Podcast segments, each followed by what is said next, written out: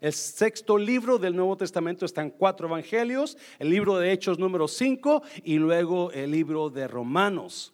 Esta carta la escribió el apóstol Pablo y el libro de Romanos es un libro que está mundialmente reconocido como una de las mejores cartas o uno de los mejores libros de la Biblia.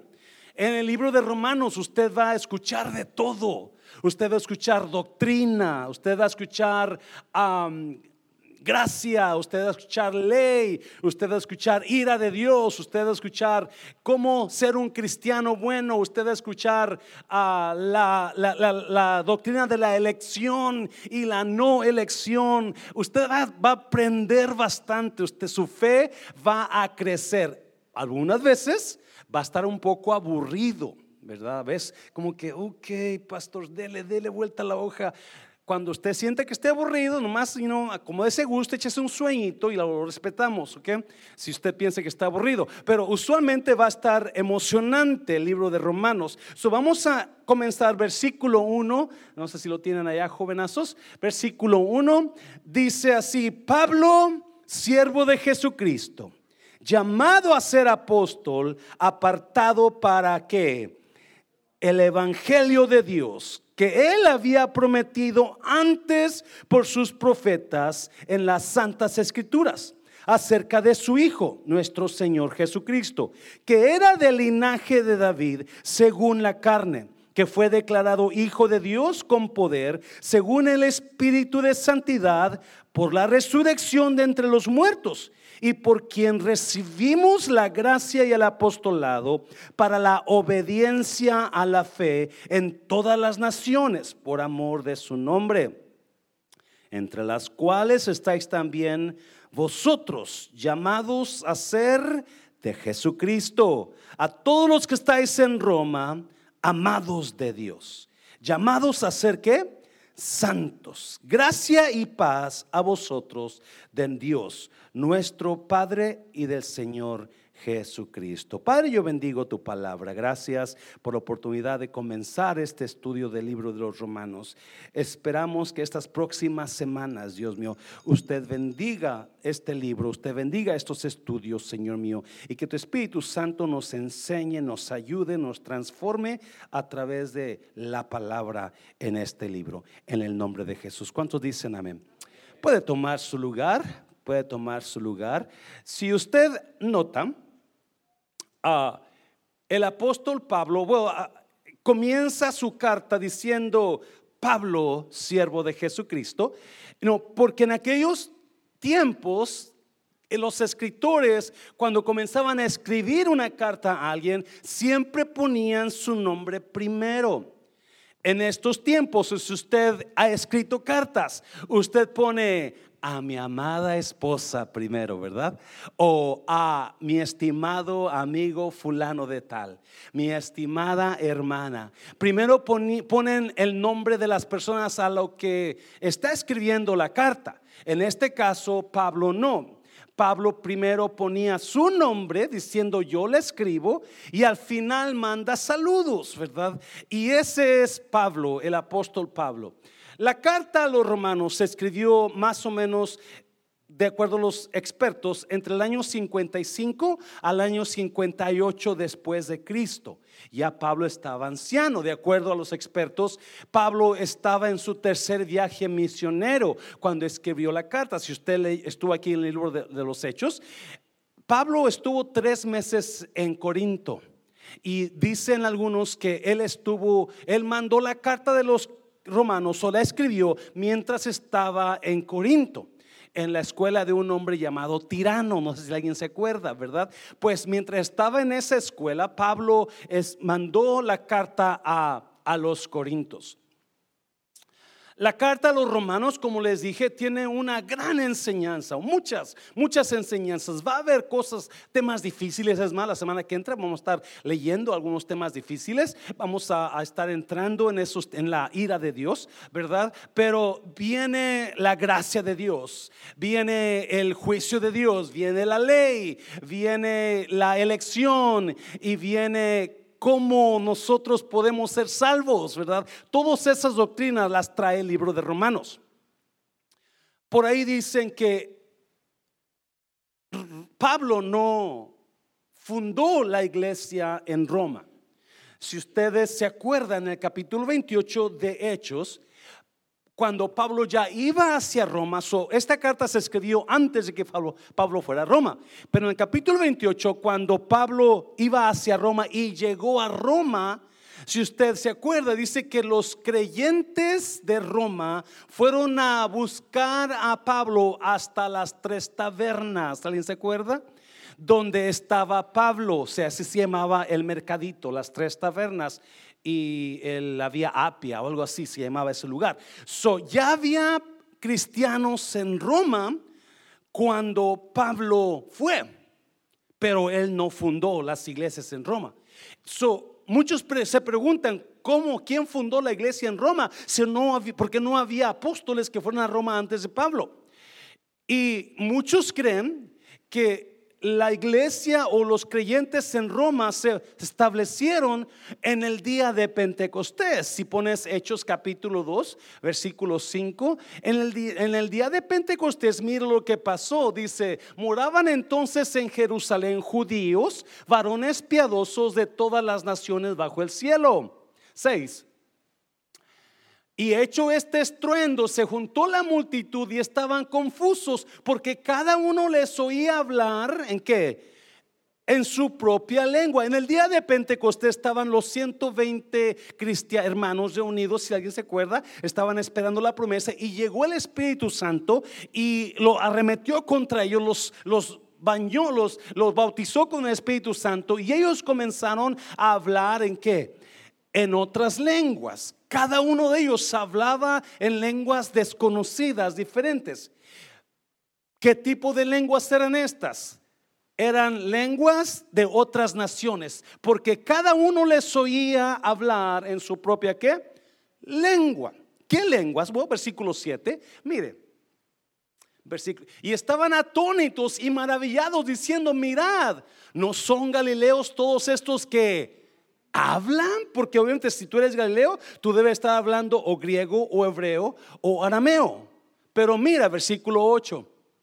¿Cómo pues les oímos nosotros hablar cada uno en nuestra ¿qué? lengua en la que hemos nacido? Versículo 9 partos, medos, elamitas y los que habitamos en Mesopotamia, en Judea, en Capadocia, en el Ponto, en Asia, versículo 10. En Frigia, en Panfilia, en Egipto y en las regiones de África, más allá de Sirene. ¿Y qué más? ¿Y qué más? Y romanos aquí residentes, tanto judíos como prosélitos, versículo 11 cretenses y árabes, les oímos hablar en qué? En nuestras lenguas, ¿qué? Las maravillas de Dios. No, escuche bien. Yo sé que mucha gente se espanta cuando hablamos del don de lenguas y el hablar en otras lenguas, pero todo lo que Dios hace, escuche bien, todo lo que Dios hace, lo hace para salvar, no para espantar. Dios está, Dios mandó el Espíritu Santo en ese momento cuando se celebraba Pentecostés, cuando estaban muchísima gente de todas naciones en Jerusalén. Dios aprovechó ese momento para mandar el Espíritu Santo y el Espíritu Santo cuando la gente fue bautizada por el Espíritu Santo comenzaron a hablar las maravillas de Dios en las lenguas de la gente que estaba visitando ese lugar. ¿Alguien me sigue todavía? ¿Sí? So, cuando, y dice que ahí que había romanos. So, todos creemos, un, un servidor también, cree que cuando estos romanos escucharon ver, escucharon las maravillas de Dios, siendo habladas por gente que no conocían su idioma. Yo no sé qué hablaban, yo no sé qué decían, ni cómo lo decían, ¿verdad? Pero obviamente estaban hablando quizás del plan de salvación para el mundo. So, cuando estos romanos, si usted se acuerda, cuando terminaron de hablar en lenguas, la gente les preguntó, ¿están borrachos o qué onda? ¿Se acuerda? Y Pedro dijo, no, no estamos borrachos, este es el Espíritu Santo. Y comienza Pedro a predicar ese día a las multitudes. ¿Y cuántas almas fueron salvas? ¿Alguien se acuerda cuántas almas? ¿Tres mil? Creo. Tres mil personas fueron salvas, si no estoy mal entendido, en, en ese mismo día. Bueno, entre esos tres mil había romanos había residentes romanos que cuando terminó la fiesta de Pentecostés tuvieron que, regresar a Roma y cuando llegaron a Roma, ¿qué hicieron? Fundaron iglesias. ¿Alguien me sigue?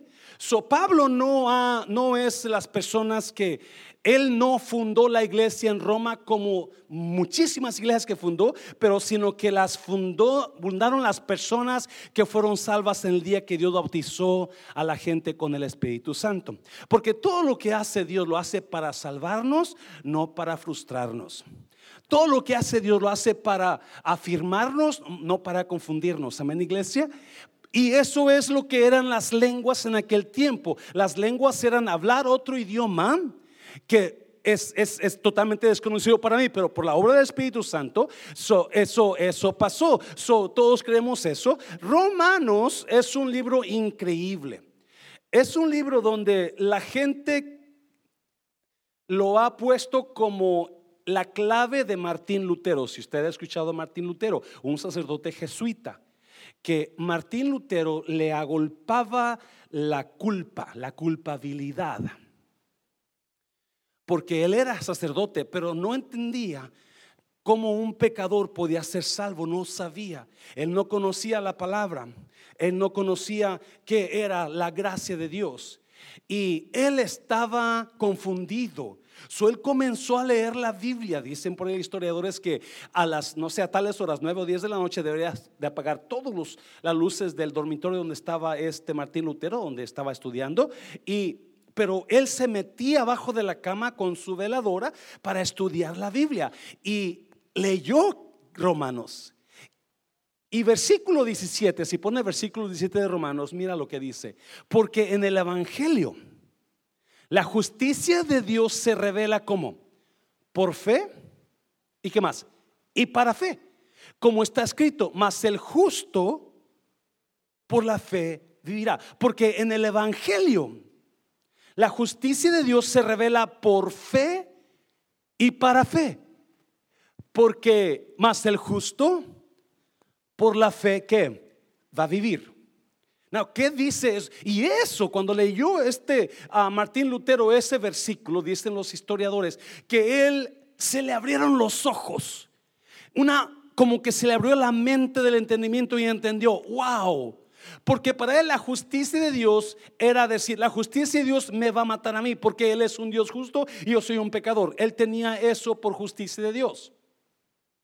Pero cuando cuando entiende este versículo es que la justicia de Dios es la que a mí me salva siendo un pecador. Mucha gente, mucha gente cuando tienes problemas y no, y no conoce a Cristo, te dicen, usted tenga fe. Ok, yo tengo fe. Yo voy a tener fe ahorita, yo voy a tener fe mañana. Dios, dame más fe. Y, están esperando esa fe, ¿verdad? Que, que, que, comience a trabajar. Ok, yo quiero fe, yo quiero fe, yo tengo fe, yo tengo fe, yo tengo fe. Pero fe en qué? Sí, ahí está la clave. ¿Fe en qué?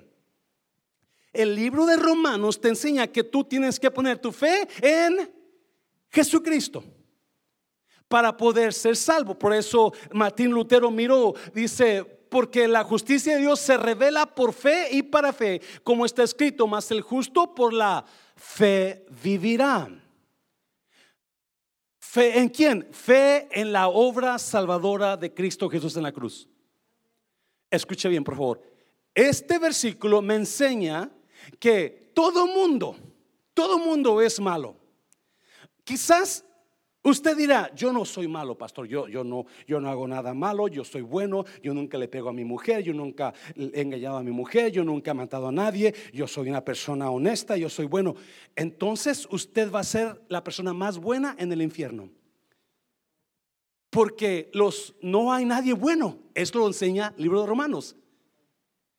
Usted tiene que depender de la justicia de Dios en la cruz.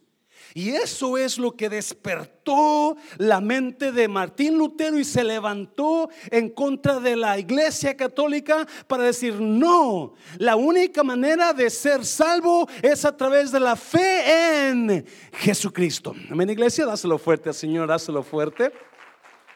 So, póngase las Póngase su casco de, sabiduría y de inteligencia en estas, en estas este, ah, noches de, Romanos. Ah, lea el libro de Romanos, comienza a leerlo, porque lo que no entienda vamos a tratar de explicárselo aquí a mi iglesia. So, ese es el libro de Romanos. Obviamente, esta es la introducción del libro de Romanos. Y aquí en la introducción vamos a sacar algunas cositas que todavía son buenas para nosotros. Amén, iglesia. ¿Sí? Ok, so número uno, número uno que yo miro en el libro de Romanos, que somos llamados a ser como Jesucristo. Somos llamados a ser como Jesucristo. Mira versículo versículo 1. Ah, Pablo, ¿qué más? Siervo de Jesucristo, llamado a ser apóstol, apartado para el evangelio de Dios. Note una cosa, Pablo siervo de Jesucristo. La palabra siervo en griego significa esclavo, pero no significa esclavo como cualquier esclavo, sino que en, en griego la palabra doulos, doulos significa un esclavo que decidió quedarse con su dueño siendo esclavo. Se lo voy a repetir. En el Antiguo Testamento, los, los ricos o las personas ah, podían tener esclavos. La gente les debía dinero, eran sus esclavos por seis años.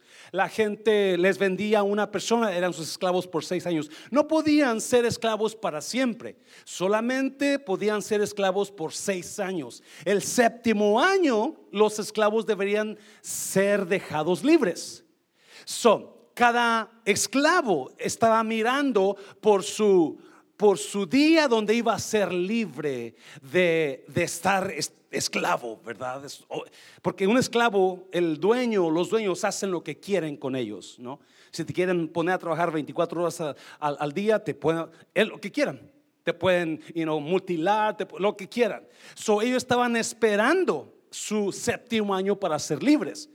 Pero en la ley de Dios decía, que si un esclavo llegaba el séptimo año donde podía ser libre, ese esclavo miraba que su dueño era bueno con él, lo trataba bien, le daba de comer, le dio una esposa, tenía hijos y él estaba contento con el dueño. Entonces, antes de que llegara el séptimo año, el esclavo iba con el dueño y le decía al dueño, ¿sabes qué, dueño? Amo, yo estoy muy contento contigo. Yo no me quiero, yo no quiero dejarte ser tu esclavo. Yo quiero servirte para siempre. Entonces el dueño agarraba a ese esclavo, lo llevaba a las puertas de la ciudad donde estaban los líderes y les agujeaban las orejas en señal de que el esclavo decidió quedarse voluntariamente con su amo. La palabra que Pablo usa aquí, siervo de Jesucristo, es más bien esclavo de Jesucristo por mi propia Voluntad, yes. En otras palabras, yo amo tanto a mi Señor que yo no quiero dejarlo. Todo mi ser, mi espíritu, mi cuerpo le pertenece a Dios y siempre voy a ser su esclavo de Cristo desde hoy para siempre. Ven, iglesia. Qué precioso de Pablo, ¿no? Que dice, yo soy esclavo. Note una cosa. Pablo dice primero, Pablo, siervo de Jesucristo o esclavo por mi voluntad propia. Y luego dice, llamado a ser apóstol. Pablo sabía que primero era esclavo y después apóstol. Primero soy cristiano y después pastor. El hecho de que yo me quede sin iglesia no significa que me voy a quedar sin Cristo. Yo soy primero siervo y después, y no, pastor. Yo no soy pastor primero y después siervo. No, no, yo soy siervo primero, yo soy cristiano primero y luego apóstol. Mucha gente se, le quita la iglesia y se olvidan de Cristo. Mucha gente se les quita la, la el, el la posición y se van de la iglesia. No, y así no trabaja la cosa. Eso es, primero soy cristiano y luego soy el llamado que Dios me ha dado a ser. Note que dice, Pablo, siervo de Jesucristo, llamado a ser apóstol y qué más, apartado para qué? El Evangelio de Dios. Nosotros fuimos llamados a ser apartados para ser como Jesucristo. Se lo voy a repetir. Nosotros somos llamados para ser apartados. Apartados es ser diferente.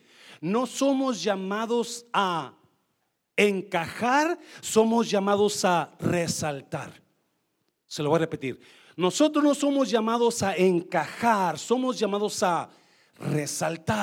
Yo fui apartado, yo no soy del montón, yo no soy de los mismos, ¿me está oyendo? Yo no, en mi trabajo deben de verme diferente, ¿me está oyendo? La gente de afuera verme, debe verme diferente porque yo no soy llamado a encajar, yo soy llamado a resaltar. Yo no soy chismosa como aquellas mujeres, aquellas hermanas de aquel lado, ¿verdad? Ellas son chismosas, yo soy apartada. Yo no soy llamada a encajar, yo soy llamado a resaltar. Apartado es ser diferente. Hazlo fuerte. Alguien está aquí todavía. Déjeme le explico. Los miércoles van a ser más enseñanza que predicación.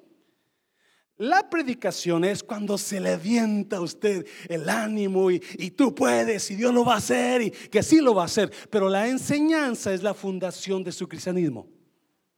La enseñanza es lo que lo va a mantener fuerte en esos días tan fuertes. La enseñanza que vamos a dar aquí es verso por verso para que usted entienda exactamente lo que Dios estaba hablando en su libro. Amén, iglesia. So prepárese para ser enseñado en estos días. Quizás no va a ser muy motivado, quizás la palabra que reciba no le va, mm, yo no quiero ser como Cristo, yo quiero ser como yo soy yo. Usted está mal. Yes? Yeah, you're wrong. Si usted no entiende que cada mañana Dios la apartó, Dios lo apartó para que deje un poquito de usted en el día de ayer. Y cada mañana usted diga, este día yo voy a ser como Cristo, un poquito mejor que Cristo. Este día yo no, yo no, yo voy a dejar el, el del enojo que trae ayer y voy a ser amable con esta persona. O yo no sé qué, pero cada día somos llamados a mejorar. Romanos capítulo 8, versículo 29. Míralo, míralo, míralo. Míralo. Porque a los que antes conoció, también los predestinó. Oh, Romanos está, el, tema de la predestinación. Está increíble este, este libro. Venga, se sabe mucho mejor. También los predestinó para que fuesen hechos conformes a la imagen de quién. Conformes a la imagen de quién de su Hijo para que Él sea el primogénito entre muchos hermanos. La voluntad de Dios es que usted y yo cada día digamos, ok, hoy voy a ser mejor. Hoy voy a cambiar esto. Hoy voy a quitar esta, you know, soncera actitud mía que traigo, ¿verdad? Porque quiero ser poco a poco como quien, como Cristo. Somos apartados. No somos llamados a encajar, somos llamados a resaltar. Dígale a alguien, usted está llamado para resaltar, usted es diferente, usted es diferente. Amén, iglesia. No, no, no, no, no trate a su esposa como los demás hombres, trátela mejor. No trate a su esposo como las demás mujeres, trate a su esposo mejor, porque usted no está llamado a encajar con los demás, usted está llamado a resaltar entre los demás. Dáselo fuerte al Señor, dáselo fuerte. So Pablo, right away, él comienza Tremendo Pablo dice, yo soy esclavo voluntariamente de mi Cristo. Porque Él me llamó a ser diferente, me apartó. He called me out. I'm called to be different. Yo soy llamado a ser diferente. Yo no soy del montón. ¿Alguien alguna vez te ha dicho, hey, tú no eres como ellos? Algo tienes tú diferente. You know, has anybody heard that? Alguien te ha dicho, tú, tú eres diferente que aquellos. ¿Yes? Porque ven que usted no encaja, usted resalta. Número dos, rápido, ¿qué más dice Pablo? Versículo, la gracia del llamado lo recibimos por la obediencia a la fe la gracia y el llamado. Acuérdese, esta es una enseñanza. Si quiere usted tomar notas, véngase con su, con su librito. Si usted no tiene libritos, dígame el próximo servicio. Ya tengo libritos para que usted apunte y lapiceros para que usted haga sus notas y comience a apuntar para que no se le olvide. Amén, iglesia. Si usted va a ser como Cristo, usted necesita apuntar las cosas que le van a ayudar. Amén. So, número dos, la gracia y el llamado vienen por la obediencia a la fe. La gracia y el llamado vienen por la obediencia a la fe. ¿Cuántos de ustedes eran obedientes con su papá porque le tenían miedo? ¿Verdad? Oh, me acuerdo que mi papá siempre, ya les he comentado mucho esto, se levantaba a las 4 de la mañana y oíamos cuando se levantaba y se ponía sus zapatos y caminaba a nuestro cuarto de mis hermanos y yo. Y entraba, José, Julio, y es hora. Y oh, nosotros, 4 de la mañana y salía él a hacer su café. Y nosotros dos minutos más nos quedamos acostados en la cama, así como este frito que usted sí quiere levantar, oh, un minuto más, un minuto más, ¿verdad? Y nos acostábamos en la cama, sabíamos que se iba a tardar como tres, cuatro minutos haciendo café. Y ya lo oíamos que estaba haciendo café en la mañana, pero cuando lo oíamos que venía otra vez al cuarto, ¡pum! Cobijas para afuera y vámonos. Porque le teníamos, mira, chichi, ¿no? Porque la gracia y el llamado lo hacemos por la obediencia a la fe. No porque le tenemos miedo, pero somos obedientes. No. Hoy voy a romper un poquito más. Vamos a ir a los versículos. Versículo 2 que él había prometido antes por sus profetas en las Santas Escrituras. Versículo 3. ¿Acerca de quién? De su Hijo, nuestro Señor Jesucristo, que era del linaje de David según la carne. ¿Por qué dice del linaje de David según la carne? Jesucristo fue humano. Él fue humano y fue Dios al mismo tiempo. Porque él fue linaje de David según la carne, porque José, su padre y no adoptivo, y su madre María eran linaje de David. Pero fue, él fue engendrado por obra del Espíritu Santo. So, por un lado está la deidad de Dios y por un lado está el lado humano. por eso Pablo se asegura de decir que él era del linaje de David según la carne. No, vamos al 4. Que fue declarado, no, que fue declarado que hijo de Dios, como iglesia, con poder, según el Espíritu de Santidad, por la resurrección de entre los muertos. Cristo fue declarado Hijo de Dios con poder porque resucitó de la tumba. Muy importante. Se lo voy a repetir. Cristo fue declarado hijo de, aunque tenía descendencia humana, fue declarado hijo de Dios porque se levantó de la tumba. Quizás usted acostumbraba o todavía acostumbre a adorar a alguien fuera de Cristo. Esa persona o hombre o mujer, lo que sea, ¿verdad? se murió y se petateó y se pudrió. Yes. Pero no se levantó de la tumba. Hay la grande Buda. Muchos millones de gente siguen a Buda. Pero Buda con todo y su pancita se murió y se pudrió y se puro polvo hay y jamás se levantó Confucio. Mucha gente adora a Confucio y también él se mató, se, lo mataron, se murió y se quedó muerto. Ah. Los papas, si usted va a la Basílica de San Pedro en Roma, usted le van a enseñar los papas que murieron y los momificaron y están metidos abajo de unas urnas y se los enseñan ahí, pero están muertos. Yo los miré, no estaban vivos. Los miré muertos. Porque nadie jamás se levantó. Se levantó de la tumba por su propia voluntad. Lázaro se levantó de la tumba porque Cristo lo levantó de la tumba, pero murió y se quedó muerto. ¿Me está oyendo? A yo no sé cuántos hombres, eh, Jesús levantó de la tumba a una niñita, ¿verdad?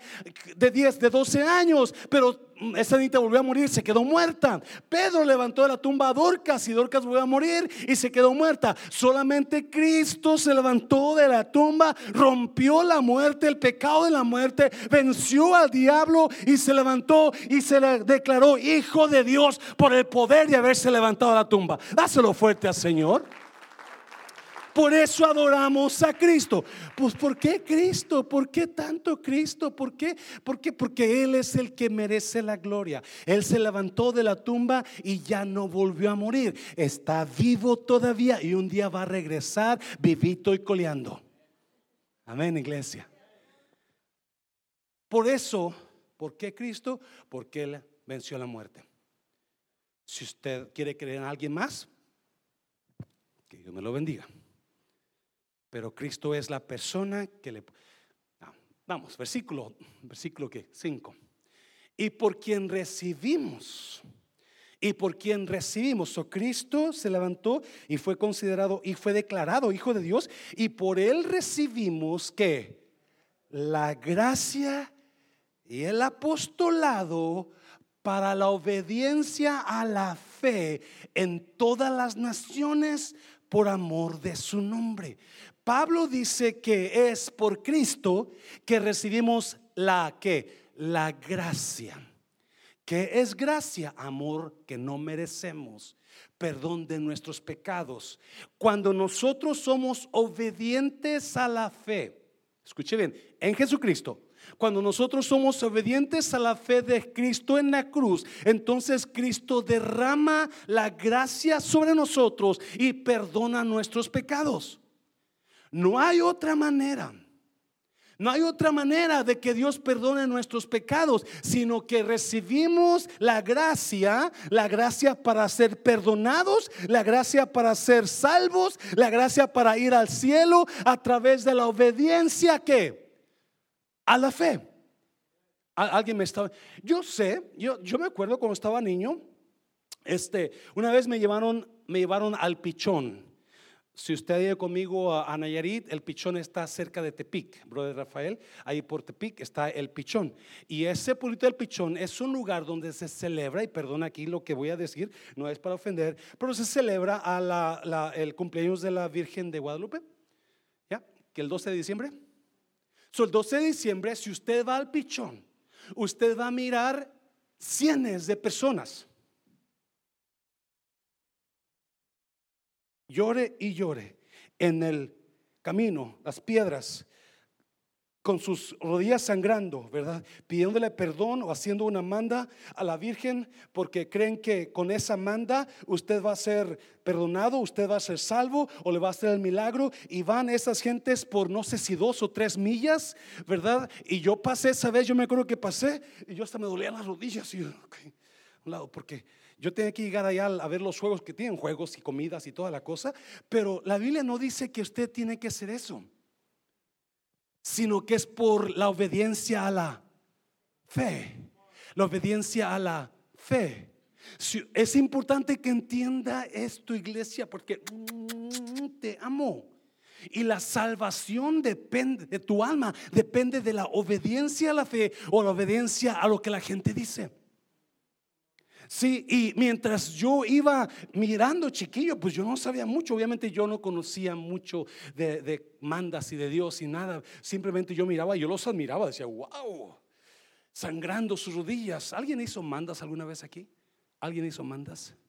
Y no, no, no, quiero levantar la mano porque no, no quiero que me miren a mí, me, me echen al infierno. No, no, no, es es de admirarse lo que la gente hace pensando que con eso van a ser perdonados pensando que si pasas delante de una imagen te persinas y con eso ya no, es la obediencia a la fe de Cristo, la obediencia a la fe. Pastor, pero ¿qué es eso? Cuando usted recibe a Cristo, cuando usted le dice, Señor, yo entiendo que muriste en la cruz por mis pecados, yo me arrepiento de mis pecados, te entrego mi vida, hoy yo te declaro en fe que tú eres mi Señor y mi Salvador. Eso es obediencia a la fe. Y una vez que usted hace obediencia a la fe, usted es perdonado. Mientras no. Dijo por ahí, Memo, I'm zorrillo. No puede, la Biblia no habla de eso. Eso es importante que entendamos. Y por quien recibimos la gracia, ¿cuál, ¿cómo recibimos la gracia? Por obediencia a la fe. Recibimos la gracia por la obediencia a la fe, no por lo que yo pueda hacer. Cristo ya lo hizo todo en la cruz del Calvario. Me preocupa mucho la gente que es que tengo que hacer esto, que tengo que No, Cristo ya lo hizo. Él murió, Él dio toda su vida para que usted no tenga que hacerlo. Proverbios, vamos a ir y regresamos al versículo. Proverbios capítulo que es el 3. Y hallaráis gracia y buena opinión ante los ojos de Dios. ¿Y qué más? La gracia de Dios no solamente es gracia salvadora, donde cuando yo soy obediente a la fe, yo recibo esa gracia para ser salvo, pero la gracia de Dios me ayuda a mí en la tierra a que Dios abra puertas para mi vida. ¿Alguien me está oyendo? Si el momento que yo recibo a Cristo y soy obediente a la fe, Dios da gracia sobre, pone una porción de gracia, me salva, me perdona y automáticamente hay un cambio en mí donde la gente ahora me ve otra vez diferente. Y de todos los trabajadores, el patrón me va a decir, ¿sabes qué? Yo tengo un puesto ahí, te lo quiero dar a ti. Gracia. ¿Sabes qué? Yo te voy a dar un aumento, pero no le digas a nadie porque solamente este aumento es para ti. Me caes muy bien, gracias por tu trabajo. Eso es gracia. Sabes que yo tengo que correr personas, iba a correr a fulano, me engano, pero a ti no te voy a correr porque algo me dice que tú eres un buen hombre, una buena mujer. Eso es gracia. Cuando usted entiende esto, la gracia de Dios le abre puertas sobre su vida. Dáselo fuerte, dáselo fuerte. Oh God. ¿Alguien me está entendiendo en esta noche? Otra vez vamos para, para el segundo punto, por favorcito. Hechos a Romanos 1. Romanos 1. Versículo 5. ¿Y por quién recibimos la gracia? ¿Y qué más? Y el apostolado para la obediencia a la fe en todas las naciones por amor de su nombre. No solamente recibimos gracia, pero cuando nosotros ponemos la confianza en obediencia a la fe, ponemos, somos obedientes a la fe de Cristo, Él deposita en nosotros llamado, deposita en nosotros el propósito, nos revela el propósito para lo que fuimos creados en la tierra. Pablo en el versículo 1 dice que fue apartado para ser qué? Apóstol, para ser de Jesucristo. Cuando usted pone su obediencia en la fe de Cristo, no solamente derrama gracia sobre usted, pero también le revela el propósito o le da el propósito por la cual usted fue creado. Si, si antes de la vida de Pablo, antes de convertirse eh, a Cristo, él era un fariseo, ¿se acuerdan? Era un fariseo. Ahora ya no es fariseo, ahora ya es un apóstol, porque encontró su propósito. Todos ustedes tienen un propósito. En Cristo usted lo va a encontrar. Sin Cristo usted nunca lo encontrará. Jamás yo podría ser pastor si no hubiera encontrado mi propósito en Cristo. Jamás. Yo podría estar delante de usted en esta noche si un día no le hubiera puesto mi confianza en la fe de Jesucristo. Porque es a través de la obediencia a la fe que recibimos el llamado. Y el propósito, jovencita, jovencito, si usted quiere encontrar su propósito en la vida, usted entregue su vida a Jesús, sea obediente a la fe y pídele a Jesús revelación. Escuche bien, el, en enero vamos a comenzar clases de discipulado. Este domingo vamos a poner las hojas. Las clases de discipulado van a comenzar los sábados, la, la, nueva clase que va a empezar 101, que es la primera clase, pero la clase de los Santana, hermano Santana, va a comenzar los domingos y va a ser como a las 2 de la tarde, un poquito antes de las 2.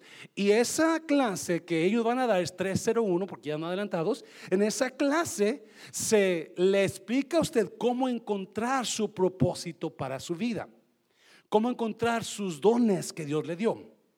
Amén, iglesia. Le digo por si hay alguien que quiere, crecer y quiere encontrar su propósito. Pablo dice que cuando somos obedientes a la fe, usted y yo recibimos qué? Gracia y apostolado. Gracia y llamado. Versículo 6, versículo 6. Entre las cuales estáis también vosotros, otra vez, llamados a ser. ¿Por qué dice llamados a ser de Jesucristo? Porque la Biblia me enseña que usted que conoció a Cristo, que conoce a Cristo, usted fue apartado desde dónde? Desde antes de la fundación del mundo. Dios ya lo había escogido. Ese tema viene más adelante, capítulo 9 de Romanos. Está increíble. Dios mío, está difícil explicar. Pero por eso Pablo dice llamado a ser de Jesucristo. Versículo 7. A todos los que estáis en Roma, como amados de Dios, llamados a ser que santos. En otra versión dice, en el original dice, llamados santos. Llamados santos, escuche bien, por favor.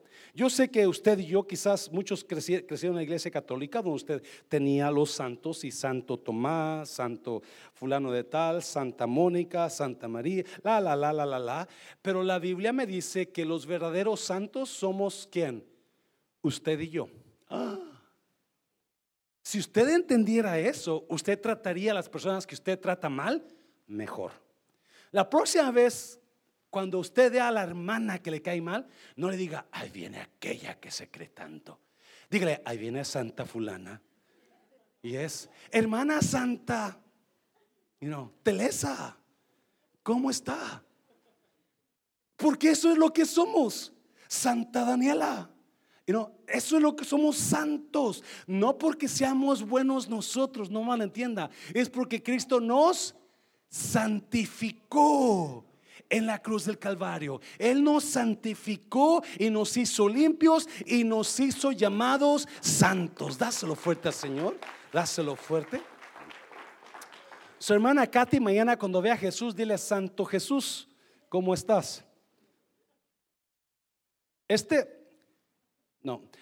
En, Navidad pasada, mi, creo que mi hija me regaló unos audífonos de esos modernos, donde es, yo no, yo tenía esos audífonos de esos antiguitos de cable y que apenas se escucha, ¿verdad? Y cuando me da los audífonos modernos, puros uh, Apple, y, yo me quedo sorprendido porque un día yo voy caminando y traigo el celular en la chaqueta, este, pero con los audífonos y traigo una prédica, una enseñanza, estoy escuchando, y de repente llega un mensaje en el audífono y me dice, en inglés me dice, tienes un mensaje de Jesucristo. You have a message from Jesus. And it's not in English. y dice, no está en inglés. Oh my God, Dios me está hablando. Yo no tenía idea que esos audífonos, cuando alguien le manda un texto, le dice, fulana de tal te está mandando un texto. so, so me dice, you have a message from Jesus. And it's not in English. You want me to read it?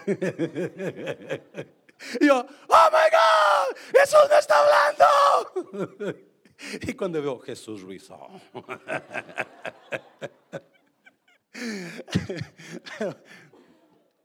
so, usted y yo somos los verdaderos santos. No, no entendemos eso por cómo nos tratamos unos a otros. Porque si nos lo entendiéramos, usted trataría a su pareja mejor, aunque usted diga, esta es una diabla, pastor. No, es una santa. Él es un borracho, pastor. Él es un santo. Amén, iglesia. Dáselo fuerte, Señor. Dáselo fuerte. Versículo, oh, número, número 3. Número 3. ¿Qué más yo? So, aprendo en el, Pablo me da unas verdades ahí. Número uno, me dice que mi llamado es ser más como Jesucristo todos los días. Mi llamado es ser más como Jesucristo. Y me dice que la obediencia a la fe es la que derrama gracia y llamado sobre mi vida. ¿Alguien me está oyendo? Y número tres, me motiva o me exhorta a motivarnos los unos a los otros. Muy importante, mira los versículos, versículo 8, creo que es el 8. Primeramente, Pablo sigue hablando a los romanos, doy gracias a mi Dios mediante Jesucristo con respecto a quienes, a todos vosotros, de que vuestra fe se divulgue. Yo no sé, ya me dio calor, yo no sé si es posición de calefacción o soy yo. Se divulga, ¿dónde? Por todo el mundo. Qué bonito, ¿no? Cuando la iglesia decide hablar de su fe. Cuando nosotros miramos a alguien y decidimos hablar con esa persona de nuestra fe, donde estamos expandiendo el Evangelio. Versículo 9. Porque testigo me es Dios, no note, a quien sirvo en mi que espíritu en el evangelio de su hijo, de que sin cesar hago mención de vosotros siempre. ¿Cuándo? ¿Cuándo? Oh my God. Eso a mí me ¡pum! Pablo dice, cada vez que yo me pongo a orar, yo menciono tu nombre delante de Dios. Y yo estaba, AMG. Cuando yo menciono su nombre de usted, digo, es hermano, Dios, arréglalo. No es cierto, no es cierto. Hace dos semanas fui a uno de mis sobrinos, que su papá era pastor, mi hermano que murió en el COVID me invitó porque se graduó de su, de su escuela, de su universidad. Me dijo, tío, venga, puede venir a representar a mi papá. Y pues me dio mucho orgullo, ¿no? Y le dije, sí, mi hijo, saliendo de aquí el domingo me fui al aeropuerto y agarré un vuelo para San Diego y de ahí manejé para Rosarito. Y mi, mi hermano murió en el 2020, en el COVID. Y era pastor, increíble pastor. Y en una plática con los hijos de él y su esposa de él, me comentaron las algunas costumbres de mi hermano o mañas. Y su esposa me decía, una de las cosas que yo estaba en, esas cosas con que quieres y no quieres, te gusta pero lo odias, era que tu hermano siempre que oraba se ponía a orar en voz alta en nuestra recámara y siempre mencionaba a cada miembro de la iglesia en voz alta. Uno por uno, yo me quedé, OMG. Yo si me acuerdo de la mitad, son muchos. Una iglesia quizás como esta de 200, 160 personas, no sé. ¿Verdad? Pero yo me quedé, dice, cada vez se ponía a orar y no se levantaba de orar hasta que terminaba de mencionar a todos los miembros de la iglesia. Y sus hijos, sí, yo lo miré muchas veces haciendo eso. Digo, oh my God, qué bonito, ¿no? Qué bonito que alguien se tome el tiempo, porque usualmente venimos ahora aquí, uy, dame más dinero, no tengo dinero, ¿cómo pago la renta? Mira a mi esposa, mira a mi esposa. Pero casi muy poco comenzamos a orar, Padre bendice a fulano, Padre bendice a Mengano.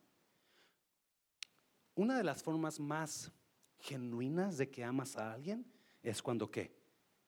Cuando oras por alguien. Porque muchos decimos, voy a orar por ti, hermano, y nunca te acordaste. Porque no lo amas. You don't love that person.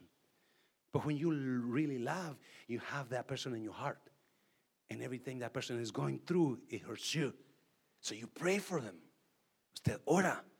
Usted ora por ellos porque los ama. Y me encanta Pablo como dice, Dios me es testigo. Que cada vez que yo oro, yo hago mención de ustedes en mis oraciones. Versículo 10. Rogando que de alguna manera tenga al fin por la voluntad de Dios un próspero viaje para ir. ¿Se acuerdan que en Hechos Pablo siempre estaba queriendo ir a Roma? Ya se les olvidó.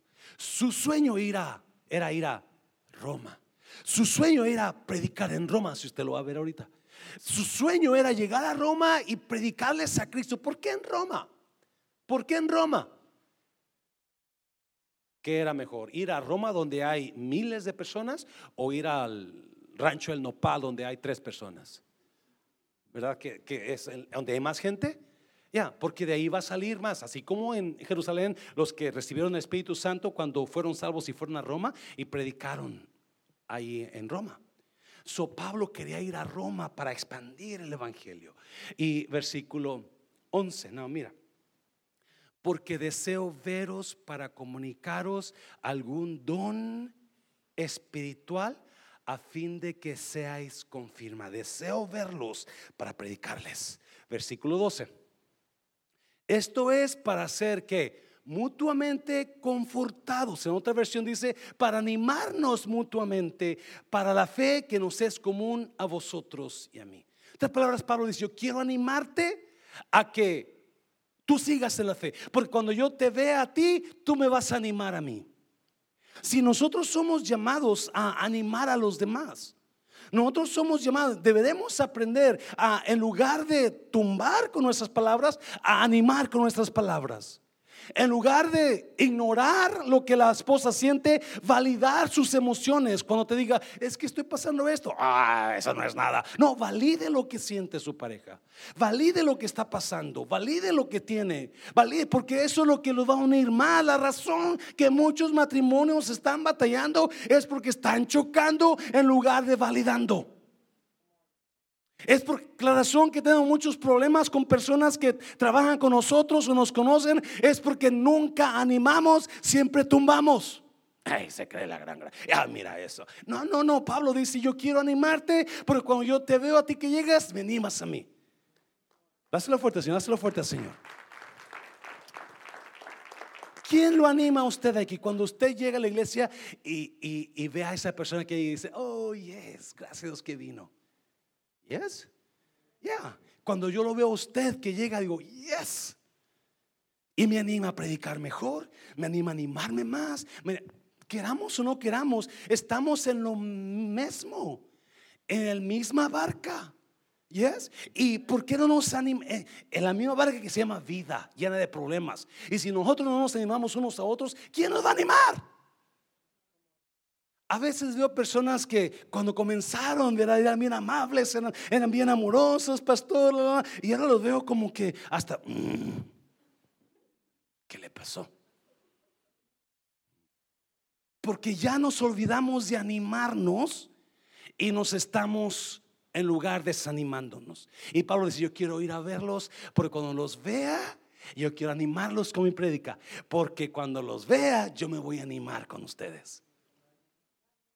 Dáselo fuerte, dáselo fuerte al Señor, dáselo fuerte. Así que mañana, es más, Tesalonicenses, primera Tesalonicenses, hay un versículo ahí que quiero enseñárselos. Dice, así que, ¿qué? Anímense y ayúdense unos a otros a que a crecer como ya lo están haciendo. Mañana cuando usted se levante, lo primero que va a hacer, le va a voltear a su esposa y le va a decir, mmm, qué chula te ves, aunque esté todo como que si metió el dedo en el, en el, you know, electricidad y ¡ah! los pelos se le hicieron para arriba. No importa, usted dígale qué chulo. Y aunque después esté así como cantinflas, diga, híjole, qué buenote te ves. Anímelo, anímela comience a levantarse con el propósito de animar a alguien ese día. Make it your goal to, to encourage someone that day. Haga su meta, que su meta sea que a quien yo animo este día. ¿Qué palabras le voy a decir este día a esta persona? A veces nos metemos en problemas porque se nos olvida eso, la verdad se nos olvida eso y en lugar de animar, tumbamos con lo que decimos. ¿eh? Yes? Yeah en mi posición de pastor y en mi posición de jefe del refrán, a veces tengo que hablar fuerte y ya los desanimé. Pero ahí voy un texto, hey, I love you, le amo, gracias por su palabra, trato de animarlos, en iglesia, pero porque ese debe ser nuestra meta. Si usted aprende a animar a los demás y a validar las emociones de los demás, su vida va a mejorar. Dáselo fuerte, Señor, dáselo fuerte. Ya termino, ya termino. Número cuatro, ¿qué más?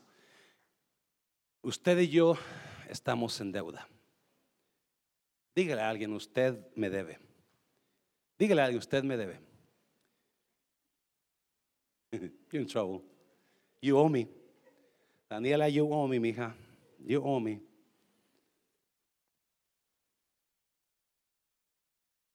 Muchas veces juzgamos a la gente que sabemos que quizás debe por ahí cinco dólares, ¿sí? Pero no nos damos cuenta que nosotros debemos también.